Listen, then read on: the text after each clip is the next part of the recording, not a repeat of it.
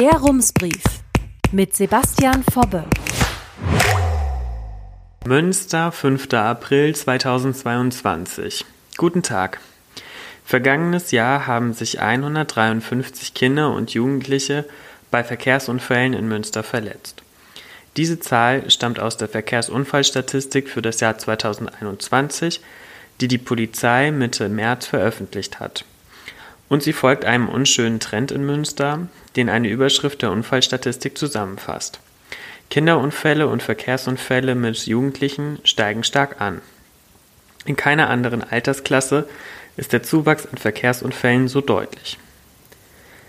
Der unsichere Verkehr bereitet einigen Eltern in Münster Sorgen. Zwei davon sind Daniel Hügel und Valerian Heinz.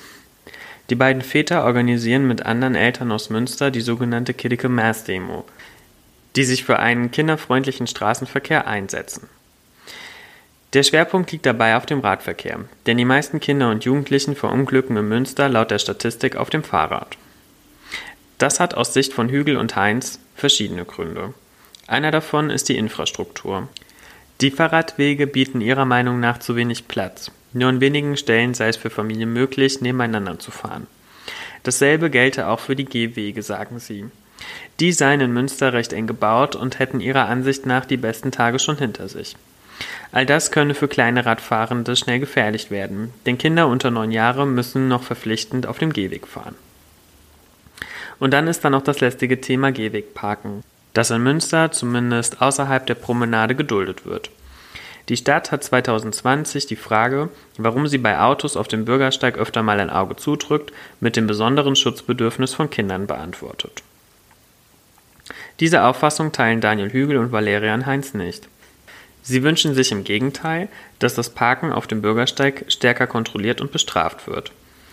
Und zwar nicht nur, weil die parkenden Autos den Kindern den Weg blockieren, sie versperren auch AutofahrerInnen die Sicht auf das, was auf dem Gehweg passiert.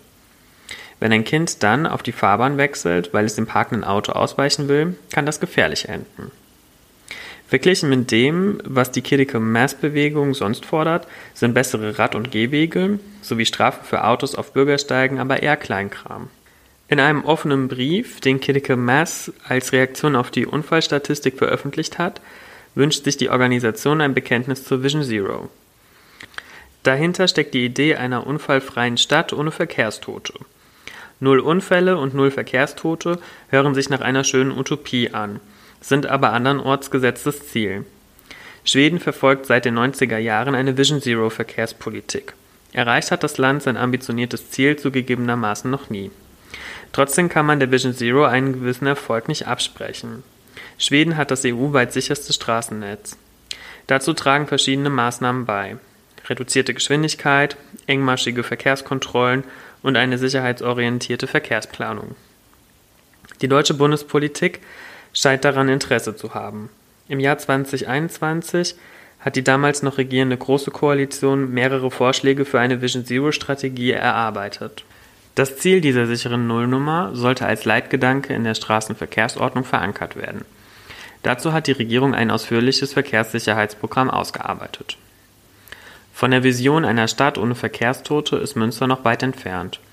Letztes Jahr hat es hier mehr als 10.000 Mal gekracht – bei den Unfällen haben sich fast 1200 Menschen leicht und rund 200 schwer verletzt. Drei Personen sind 2021 auf Münsters Straßen ums Leben gekommen. 2020 und 2019 jeweils eine. Einen Unfall-Hotspot kann die Polizei auf Anfrage nicht nennen. Sie teilt mit, dass die gesamte Innenstadt als sogenannte Unfallhäufungsstelle gilt, was eine ziemlich ungenaue Auskunft ist für eine so große Fläche, denn ab drei Unfällen mit Verletzten pro Jahr gilt ein Ort als Unfallhäufungsstelle. Die Stadt hat zwar kein genau definiertes Verkehrssicherheitskonzept, reagiert aber auf das Unfallgeschehen. Häufiges Problem sind Unfälle zwischen rechts abbiegenden Autos und Radfahrenden oder zu Fuß gehenden.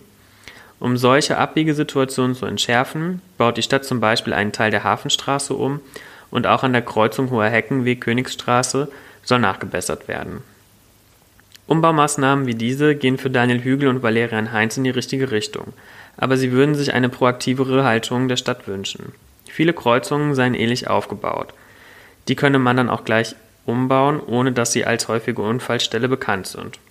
Auch würden mehr Fahrradstraßen und Tempo 30 in der Innenstadt den Verkehr sicherer machen, finden sie. Viel gewonnen wäre aus Sicht von Valerian Heinz und Daniel Hügel aber auch, wenn ihre Beschwerden ernst genommen würden. Sie würden sich mehr Einfühlungsvermögen in ungeschützte Verkehrsteilnehmende wie Radfahrende oder zu Fuß gehende wünschen. Das sieht auch Thorsten Knölke vom Verein Münster zu Fuß so, der sich für die Belange von zu Fuß gehenden einsetzt. Knölke selbst fühlt sich als erwachsener Mann in Münster größtenteils sicher im Fußverkehr, auch wenn ihm die engen Bürgersteige ärgern. Für Kinder sei das anders. Immer wieder melden sich Eltern bei Knölke, die sich über unsichere Schulwege in Münster beschweren.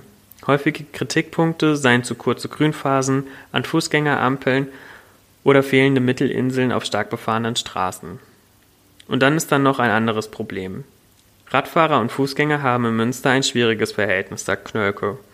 Er findet es unangenehm, wenn ihn schnell Radfahrende an engen Stellen überholen. Knölke, selbst Mitglied im Fahrradverband ADFC, wünscht sich nicht nur von Autofahrenden mehr Empathie und Verständnis für Menschen, die zu Fuß unterwegs sind, sondern auch von Radfahrenden. Schon breitere Rad- und Gehwege würden die Lage entschärfen, sagt Knölke. Das Verständnis ist nicht nur zwischen verschiedenen Verkehrsteilnehmenden angespannt. Im offenen Brief erheben die AktivistInnen von Critical Mass auch Vorwürfe gegen die Polizei. Sie nehme in ihren Verkehrsmitteilungen oft die Perspektive der VerursacherInnen ein und stellten Unfälle so falsch dar. Begriffe wie touchieren, erfassen oder übersehen, die sich daraufhin in Medienberichten wiederfinden, sind verharmlosend. Unfälle werden so für schicksalhaft erklärt, schreibt Critical Mass in ihrem offenen Brief. Das Antwortschreiben von Polizeipräsident Falk Schnabel liegt Rums vor. Darin weist er die Kritik der Critical Mass zurück. Die Mitarbeitenden in der Polizeipressestelle gäben in den Pressemitteilungen nur Sachverhalte wieder. Das Verhalten oder die Verantwortung von Unfallbeteiligten kommentieren sie nicht. Eine Verharmlosung könne er in der Presseberichterstattung nicht erkennen, schreibt Schnabel. Er verweist auf ein Video, das die Polizei im August 2020 auf Facebook gestellt hat. Es zeigt, wie Fahrradfahrende Kinder nur knapp einem Unfall mit einem abbiegenden LKW entkommen. Das sei eine drastische Aufnahme, die nichts beschönige. Außerdem zählt Schnabel eine Reihe von Maßnahmen in der Verkehrssicherheitsarbeit der Polizei auf, die sich an Kinder, Jugendliche und junge Erwachsene richten. Auf den Vorwurf von Critical Mass, die Polizei kontrolliere Autos, die auf dem Gehweg, in Kreuzungen oder vor abgesenkten Bordsteinen parken, nicht streng genug, geht der scheidende Präsident der Polizei Münster nicht ein. Trotz aller Differenz haben Falk Schnabel und die AktivistInnen von Critical Mass eine Sache gemeinsam. Ihnen liegt die Sicherheit der Kinder im Straßenverkehr am Herzen. Das wird aus beiden Briefen sehr deutlich. Schnabel würde es sogar begrüßen, wenn die Verkehrssicherheitsarbeit der Polizei durch Critical Mass bekannter würde. Die Angebote der Polizei seien schließlich freiwillig. Denn tatsächlich ist die Münstersche Unfallstatistik 2021 kein Grund zum Jubeln. Mehr noch, Münster schwimmt in Nordrhein-Westfalen bei der Verkehrssicherheit gegen den Strom. Zwar passieren laut Statistik wieder mehr Unfälle in NRW, allerdings gab es vergangenes Jahr so wenige Schwerverletzte und Verkehrstote wie noch nie. Das kann Münster nicht von sich behaupten. Vor zehn Jahren sind Münsters Straßen schon einmal in die Schlagzeilen geraten. Damals fand eine Studie der Bundesanstalt für Straßenwesen heraus, dass sich nirgendwo sonst in NRW so viele Kinderunfälle ereigneten wie in Münster. Und dahin will wohl niemand mehr zurück. Ein anderes Thema. Das Rathausbündnis aus SPD, Grünen und Volt hat zusammen mit der internationalen Fraktion einen neuen Vorschlag zum Musikcampus gemacht. Der Rat wird morgen darüber abstimmen. In dem Vorschlag ist nicht mehr die Rede davon, dass der Rat sich für den Musikcampusbau ausspricht, wie die Stadtverwaltung es formuliert hatte, sondern nur noch davon, das Projekt weiter zu verfolgen. Und das auch nur unter einigen Bedingungen. Das Bündnis und die internationale Fraktion haben das Papier heute in einer Pressekonferenz vorgestellt. Es enthält 15 Punkte, unter anderem die Bedingung, dass zwei Drittel des städtischen Anteils am Kultur- und Kongresssaal in Höhe von 30 Millionen Euro Mitte nächsten Jahres zusammengekommen sein müssen. Darüber hinaus stecken in dem Papier einige Botschaften. Eine positive ist, wenn alle offenen Fragen geklärt sind, kann der Musikcampus kommen. Albert Wenzel von den Grünen nannte das Papier heute Mittag einen Realitätscheck. Man ziehe wichtige Haltelinien, die das Projekt später im Zweifel stoppen sollen. Nebenbei ergibt sich so zwischen den Zeilen eine weitere Botschaft. So richtig überzeugt sind wir von diesem Vorhaben nicht. Das Papier ist das Ergebnis vieler Kompromisse. Die Grünen-Fraktion musste sich mit ihrer Parteibasis einigen, die sich sehr deutlich gegen den Campus ausgesprochen hatte. Bei Volt war es ähnlich. Und wohl auch deshalb ergibt sich eine weitere Botschaft. Dass der Bau scheitert, ist nicht so unwahrscheinlich. Unter anderem das, also der Duktus, und dass es im Prinzip doch eine Absage ist, stört FDP-Fraktionschef Jörg Behrens. So ein Antrag eigne sich nicht für eine politische Abrechnung, sagt er.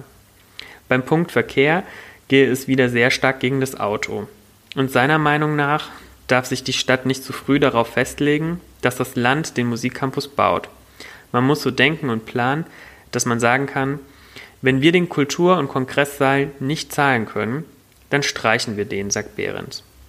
Unirektor Johannes Wessels stört sich offenbar unter anderem daran, dass das Rathausbündnis ihm den Antrag gestern zugeschickt hat, zwei Tage vor der Ratssitzung.